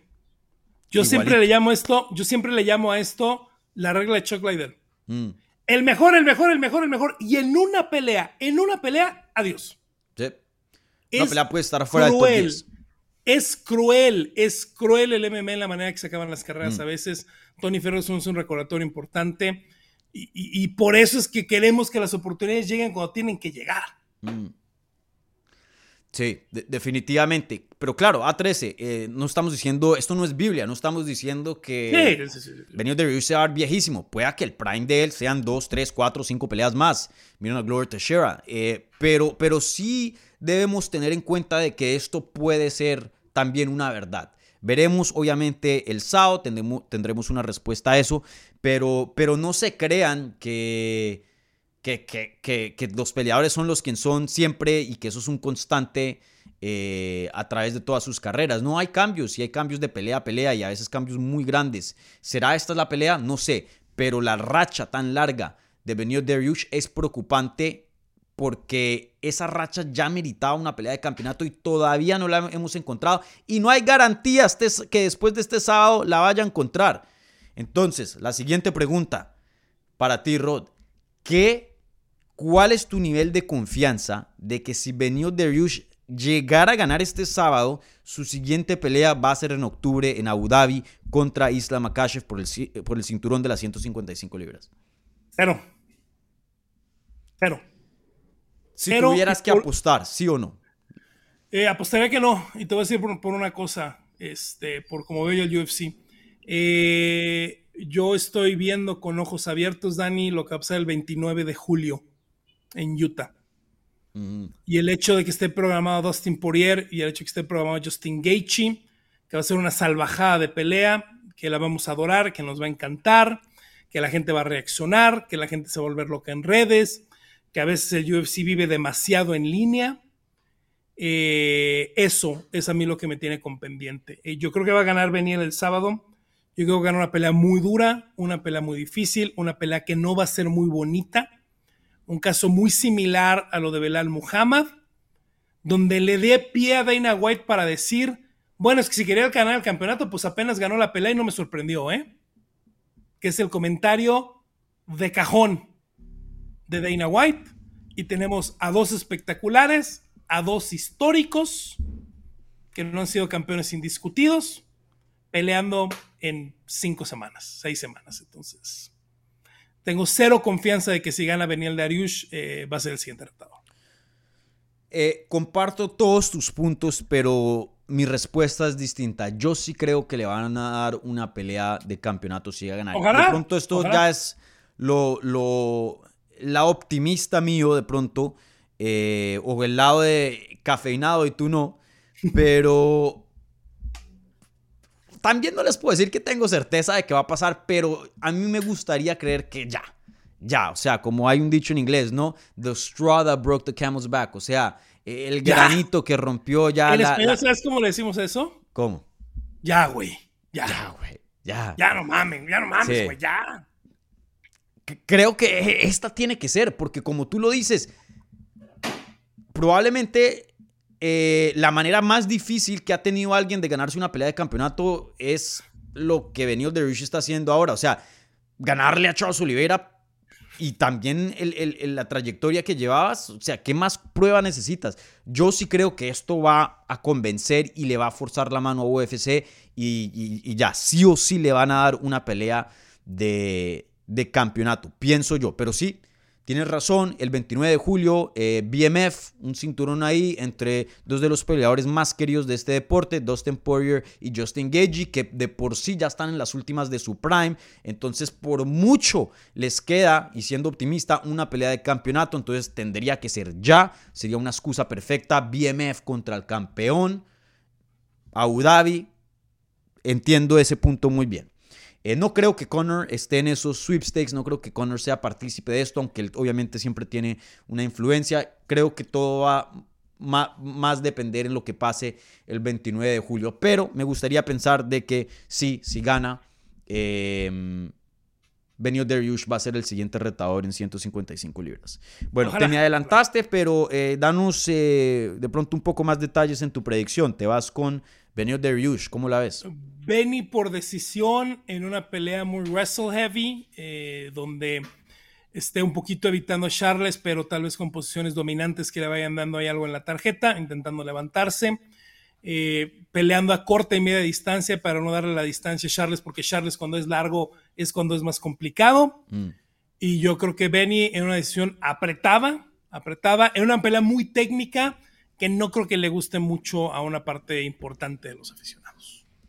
Sí, yo, yo tengo un, sentir muy similar. Yo me voy también con eh, Benio Dariush. Pienso que simplemente tiene un mejor manejo de pelea y en cinco asaltos de pronto ese factor sorpresa es, se multiplica porque Charles Oliveira pues es, es un peleador súper impredecible y súper peligroso, pero en tres rounds creo que Benil Dariush eh, sabe lo suficiente para poder manejar ese riesgo y poder ganar una decisión. Yo lo veo ganando aquí una decisión. Eh, parte de eso pienso porque tiene el nivel de Jiu-Jitsu para no ser sometido tiene una buena quijada y sobre todo tiene una base de lucha mucho más grande y más fuerte que la de Charles Oliveira. Así es como creo que, que, va a terminar ganando una, una decisión, pero eh, Charles Oliveira es ese componente em, nuclear, no loco, que en cualquier momento te, da un chispazo y te pasa Chernobyl, te pasa una catástrofe y hay un meltdown en ese octágono y, y pasa caos, ¿no? Eh, sin duda, eh, Charles Oliveira es un componente que es muy difícil de contener y, y, va a tener que, tener mucho, mucho cuidado en este combate. Entonces, yo sí esta pelea muy, muy pareja, pero si tuviera que escoger a alguien, Benio Dariush vía decisión. No le digan a mi esposa que, que, escogí a Beniel porque me va a mandar al sillón, ¿eh? Entonces. ¿Por qué qué? Porque me va a mandar al sillón. Entonces, no, ah, le, digan a no le digan a Fernanda que escogía a Beniel. Sí, sí, sí. Aquí entre nos, entre nos. Eh, pero bueno, te, digo, ve alistando em, las cobijitas, la almohada. Este es un podcast muy popular. La gente. La gente... Ya, me tuve que dormir el sillón otro día porque se enfermó Fernanda, entonces ya me acostumbré. Bueno, em, Rod, ¿quieres hablar de otra cosa antes de contestar preguntas? Algo que, veas importante en esta cartelera fuera del evento estelar y coestelar. Yo tuve la fortuna, Dani, en Claro Sports junto a Alfredo Bush de narrar este pues un bloque de cinco peleas, fueron solo cinco, muy divertidas, eh, que desde la primera nos capturó, que terminó en un campeonato. Nosotros antes transmitíamos en Claro Sports en One Challenge. Y, a todos los que hemos narrado en M1 Challenge, en One, en World Series of Fighting, en PFL, cuando llegan a otro lado, eh, Alfredo Bush y yo eh, afectuosamente les llamamos nuestros muchachos, mi muchacho. Y en la cartelera está nada más y nada menos que mi muchacho, Nate the Train. Nate the Train Landwehr, que es un espectáculo. A pesar de que perdió su primera pelea en el UFC contra Herbert Burns, que obviamente es un peleadorazo, otro de nuestros muchachos, porque Herbert lo tuvimos en One Championship. Eh, pase lo que pase, siempre es un agasajo y siempre es divertido y siempre es emocionante ver pelear a Nate, Landwehr. Creo que le puso una pelea muy divertida con Danigue. Eso y lo de Chris Cortis, a mí me tocó narrar ese paso tan raro y tan complicado de Chris Curtis en la PFL. Tú y yo estuvimos en la pelea en Miami con el cabezazo de Kelvin Gastelum, que lamentablemente termina perdiendo Chris Curtis. Ya estaba programado para pelear con Imabo Benares, si no me equivoco, si no me equivoco, Chris Curtis. Entonces, esas dos peleas son las que voy a ver con mucha atención de esta cartelera. Mm, sí, sí, estoy de acuerdo contigo. Eh, para mí, la otra pelea que tuviera que resaltar eh, fuera del evento estelar y coestelar es la del Nate Landwehr. Él entrena aquí en Miami en MMA Masters. Eh, un tipazo, un tipazo muy, muy chistoso. Eh, algo que me encanta de él es que mucho, mucho, y estoy ya hablando de lo mediático, de lo de fuera del octágono. tú sabes que este es un deporte de, de, muchas apariencias, no aparentar es lo que vende. Y, y miren a Colby Cointon en ese mismo gimnasio. O sea, genuinamente no no causa interés. Pero en el lado del Nate Landwehr es muy genuino, muy honesto y es lo que más causa interés y eso me encanta del Nate Landwehr. Yo estuve en, ¿dónde fue que estuve? En San Antonio. Él peleó en la cartelera de Chito Vera contra Corey Sanhagen y estuve cubriendo esa pelea. ¿A quién fue el que le ganó? Ya, no me acuerdo. Le No, ganó con, a, con Nate, what, what you see is what you get con Nate. a Lingo, ¿eh? sí. él, él- él es así, él es así, Austin Lingo. Él es así, ¿eh? Él es, es una locura, Nate. Sí. Entonces, eh, después de su rueda de prensa, que tenía un traje sin camiseta, con la cadena de oro, eh, se, se bajó de, de la tarima. Entonces yo, pues ya detrás de, detrás de cámaras fui y le dije, hey, ¿te puedo tomar una foto para, para redes, no? Mis redes y las redes de MMA Junkie. Y coge y se abre así la, el, el- el sastre y, y dice como Conor McGregor, pero de JC Penny, papá.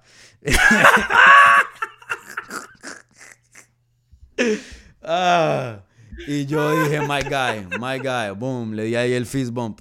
Sí, till next time, till next time. Para la próxima. No, ese Nate Landwehr es un tipazo, un tipazo. E- Él no tiene que pretender decir, ah, sí, yo tengo la, la chaqueta de 10 mil dólares. Y tú, y tú sabes estos contratos. Hay peleadores que están ganando 20-20 y están hablando de, oh, de money, no sé qué. Nate Landwehr es quien es y no te va a poner ninguna pantalla y, y, y- y quien es ha sido excelente. Y tiene también, eh, eh, tiene el mejor quote que yo he escuchado, o uno de los mejores quotes que yo he escuchado en, en la historia de este deporte, que es, If I don't lose, I'm probably gonna win. es decir, si no pierdo, probablemente voy a ganar. Creo que Es el Yogi, es el Yogi Berra del MMA. Ajá.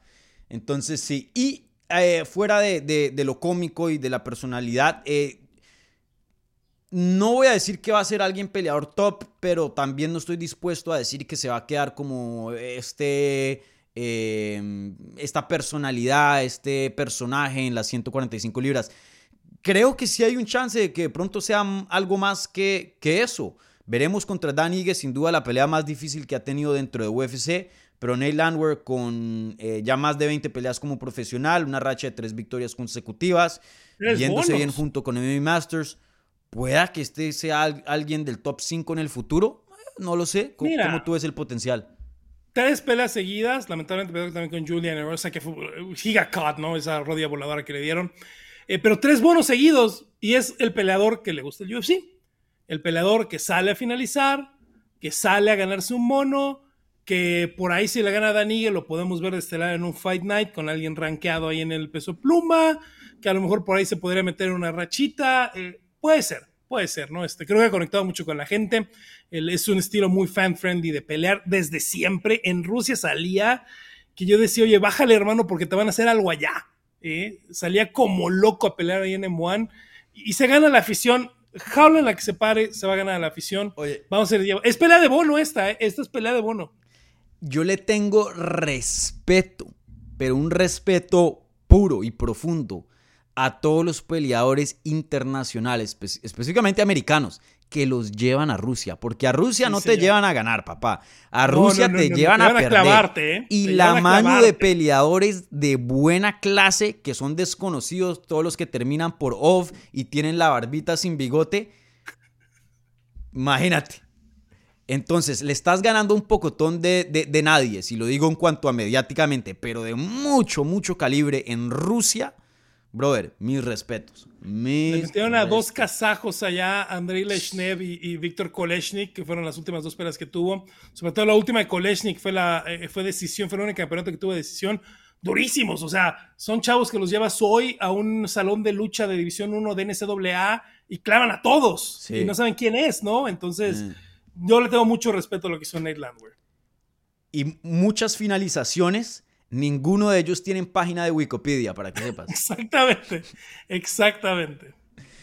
Bueno, bueno, entonces eh, ahora, eh, bueno, eso prácticamente concluye nuestro análisis de UFC 289, una cartelera, como habíamos dicho al principio, un poco top heavy, entonces por eso la mayoría de la charla aquí fue enfocada en el evento estelar y coestelar.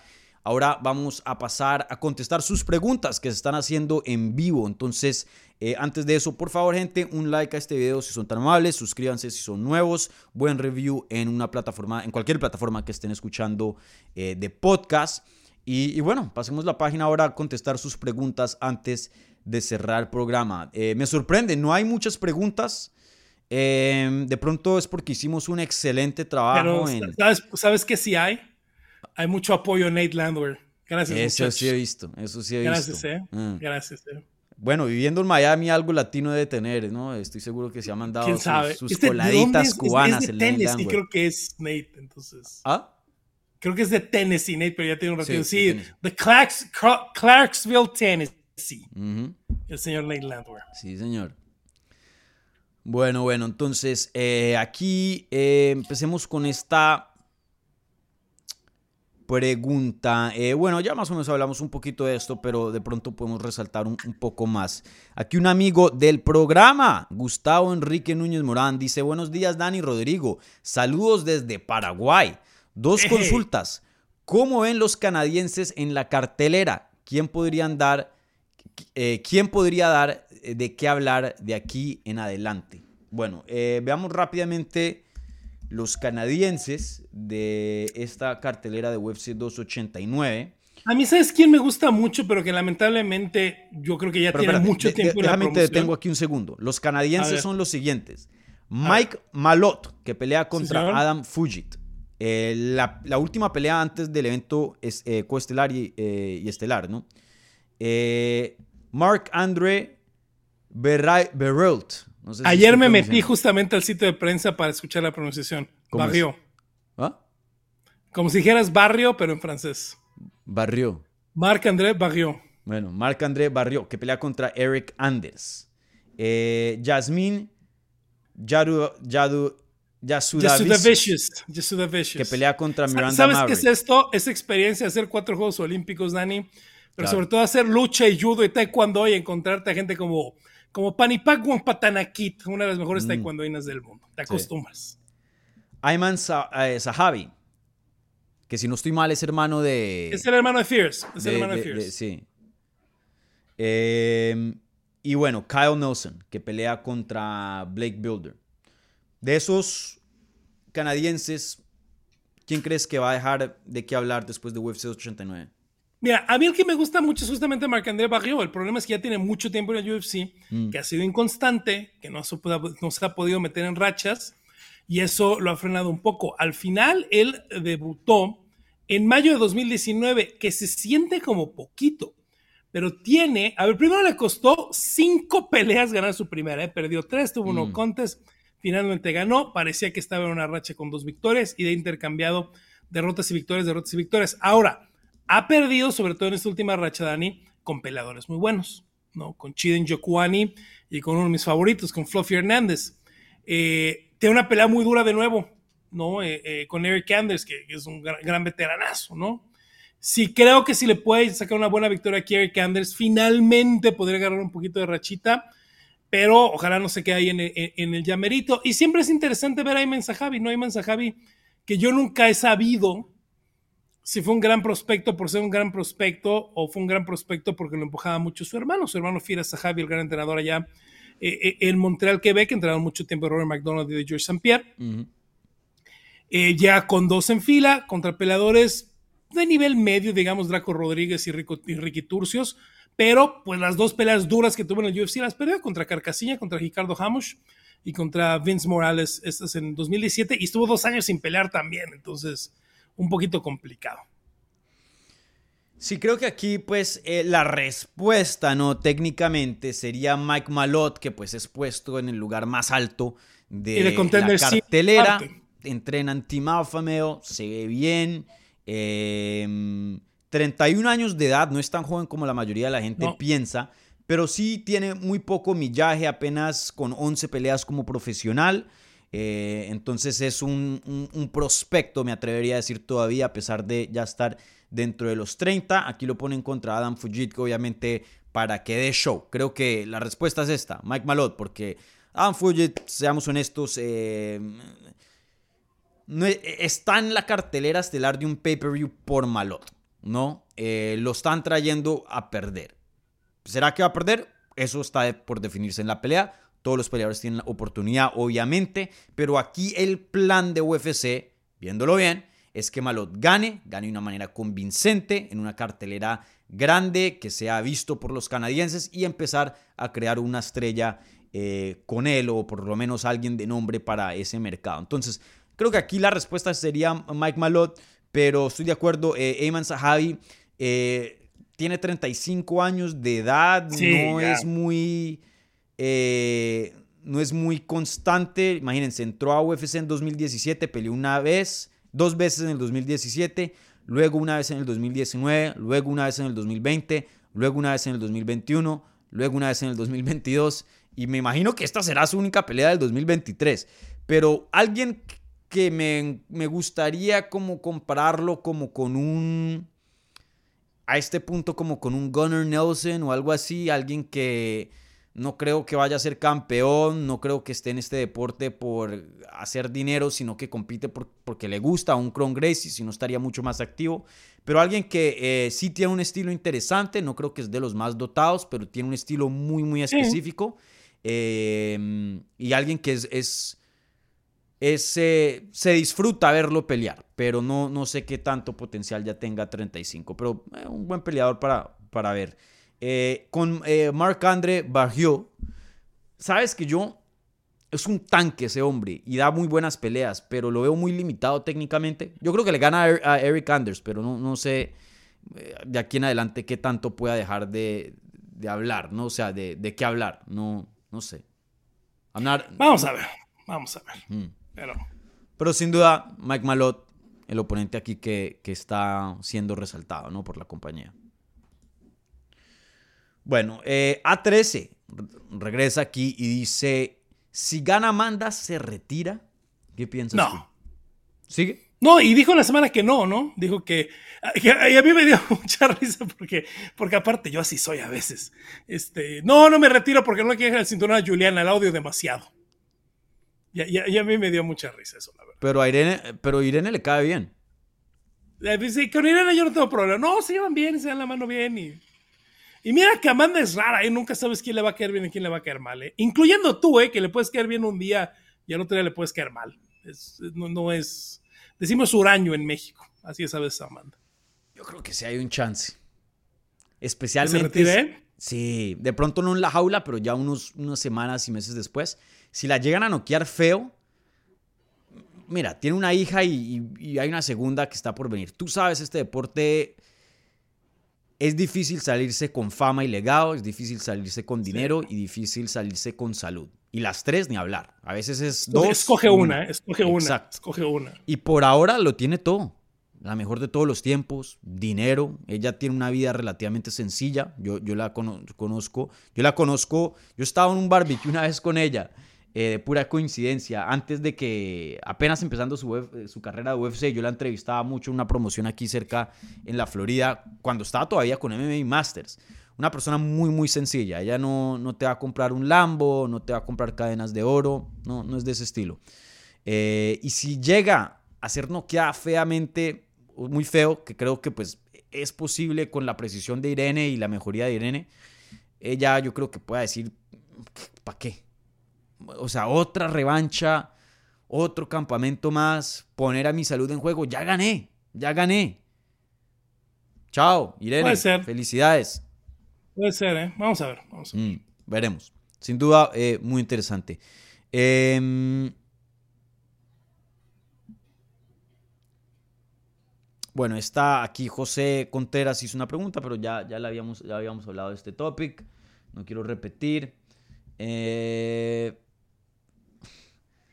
no sé si ni siquiera poner esta pregunta porque suena un poco irrespetuoso, entonces eh, no quiero, quiero mantener el respeto, pero no, no la voy a poner aquí en la pantalla, pantalla pero David Rodríguez dice em, prácticamente que si hay interés en esta pelea entre Aldana contra Núñez y, manda el sablazo de, de, cero relevante. Brother, la mejor de todos los tiempos, literalmente de las mujeres.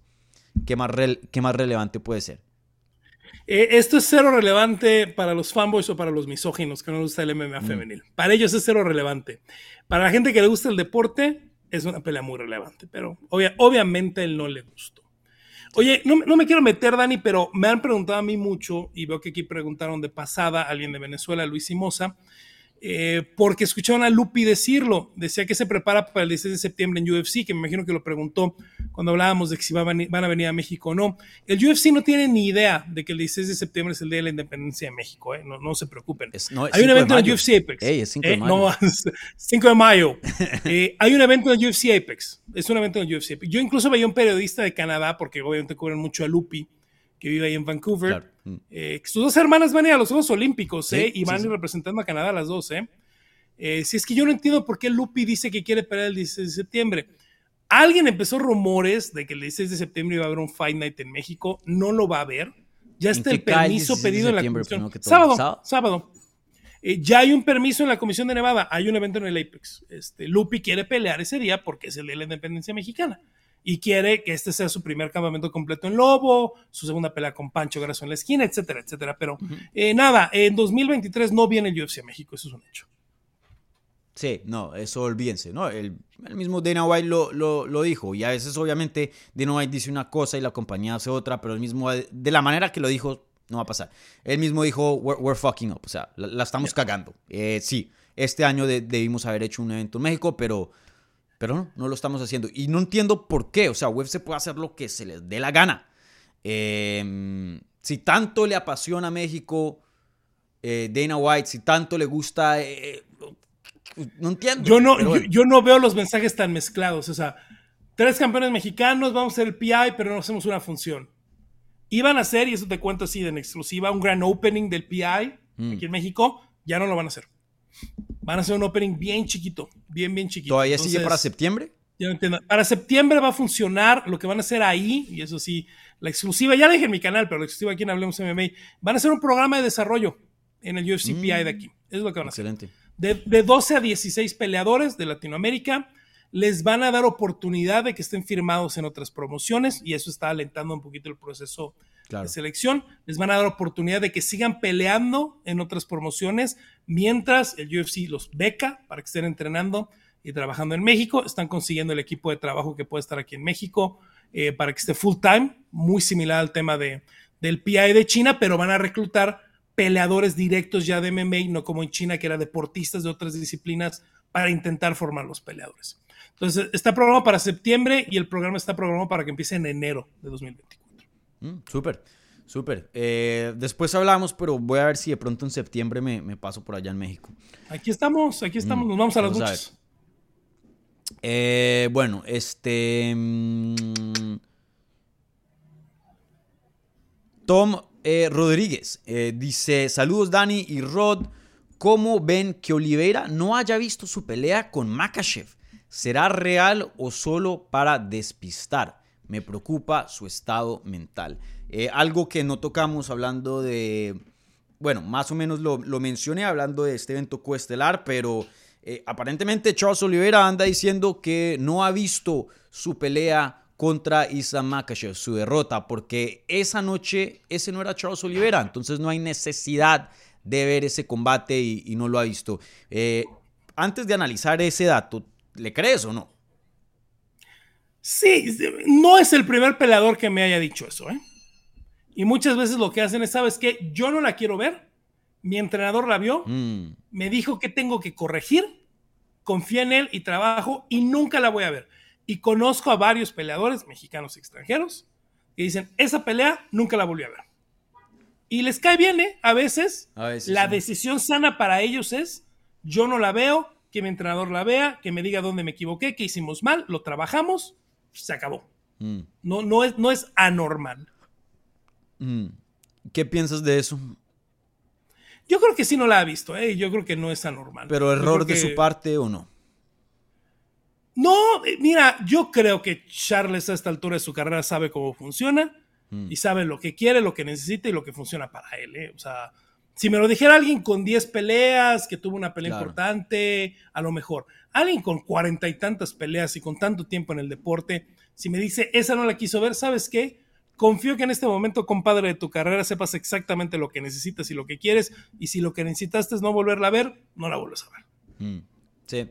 Sí, como tú lo dices, eh, creo que aquí lo más importante es que alguien del equipo la haya visto, porque errores se hicieron y eso se tiene que mejorar. Entonces, que Charles Oliveira no la vea, de hecho, me parece más importante que el equipo la vea en vez de que Charles Oliveira la vea, porque el equipo es el que va a hacer la estrategia y el que le va a decir eh, qué hacer y qué no hacer. Entonces, estoy seguro, Chutebox es tremendo equipo. Eh, ellos tienen, creo que, un rasgo salvaje, y no lo digo de, mala forma, pero a la misma vez son, muy sofisticados. No, no es que vamos a ponernos el protector bucal y ya guerrear y ya no. Ellos sí, sí se toman el tiempo de, de, ver sus combates y estudiarlos y, y, por más de que no lo crean, sí hay game plan. Eh, pero bueno, entonces si yo no, no, me, no me preocupo mucho de, eso, estoy contigo.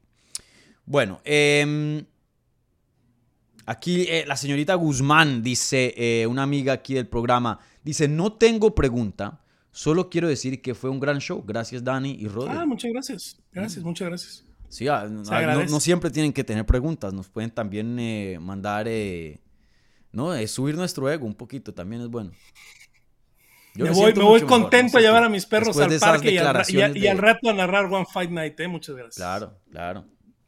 Bueno, entonces eh, vamos a terminar programa. Antes de eso, acabé ya de cerrar la encuesta, la pregunta de la transmisión. ¿Qué era? Simplemente, ¿quién gana? ¿Irene Aldana o Amanda Núñez? Hubo 176 votos. El 70% dijo que México tendrá un cuarto campeón. Irene Aldana gana. Y tan solo el 29 dice que Amanda Nunes va a retener su cinturón. No me pregunten dónde se fue ese otro 1%. ¿Te sorprende los resultados?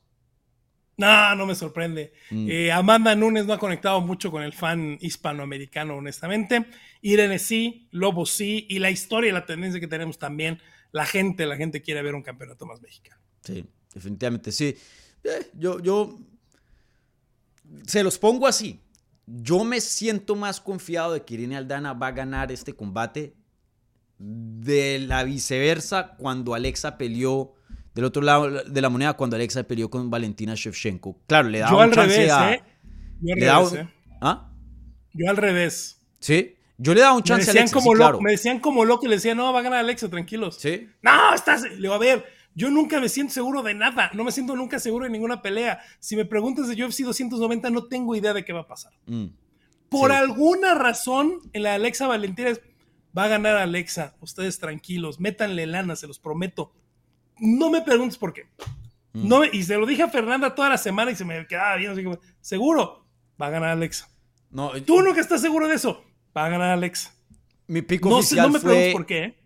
mi pico oficial en el programa, igualmente en los staff picks de MMA Junkie, sí fue Valentina Shevchenko. Para mí, Valentina Shevchenko creo que pues ha cambiado un poquito la, la, perspectiva, pero no, ni siquiera. En su mejor momento, si comparamos los mejores momentos de eh, Núñez y de Valentina, en su mejor momento, ambas, Valentina técnicamente mucho más superior que eh, Amanda Núñez, en mi opinión. Valentina ganó esa pelea de campeonato y no van a cambiar mi opinión. ¿eh? Mm. Valentina es la peleadora más técnica y más completa que he visto en mi vida. De acuerdo, de acuerdo. Eh, entonces sí, le veo más, más deficiencias aquí a, Amanda, por eso me siento un poco más confiado de, los chances de Irene Aldana frente a, la más grande de todos los tiempos. Pero bueno, y creo que eh, aquí el, los resultados reflejando eh, eso también. Entonces, bueno, con esto nos despedimos. Rod, muchas gracias por acompañarme nuevamente aquí en otra previa. Siempre encantado de tenerte por acá, especialmente cuando hay un mexicano haciendo historia, ya que tú ayudas a poner en contexto muy bien eh, la situación estando en eh, México lindo. Entonces, eh, cuéntale, la gente ya sabe, pero recuérdales dónde te pueden encontrar, cuéntales de, de tu trabajo. Arroba Rod del Campo en todos lados. Y hoy, si están en Latinoamérica, hoy viernes 9 de junio, 6 de la tarde, hora del centro de México. Los esperamos por Claro Sports y por el canal de YouTube de Claro Sports. Vamos a estar narrando One Fight Night 11 desde el Lumpini Boxing Stadium en Tailandia junto a Alfredo Bush. Kate Rotolo defendiendo el cinturón ligero de Submission Grappling contra Tommy Langacker. Regan Ersel, uno de mis peleadores favoritos del mundo, ¿eh? el de Surinam, Regan Ersel, defendiendo el cinturón peso ligero de Muay Thai contra Dmitry Menshikov. Buena cartelera, ¿eh? una cartelera muy divertida. Eh, yo les sigo diciendo, pónganle a One, porque a lo mejor, aunque no los conozcan, este, el matchmaking es bueno, ¿eh? Y las funciones son muy divertidas. Entonces ahí estaremos a las 6 de la tarde, a las 6 de la tarde, por el YouTube de Claro Sports en español, gratis para toda Latinoamérica.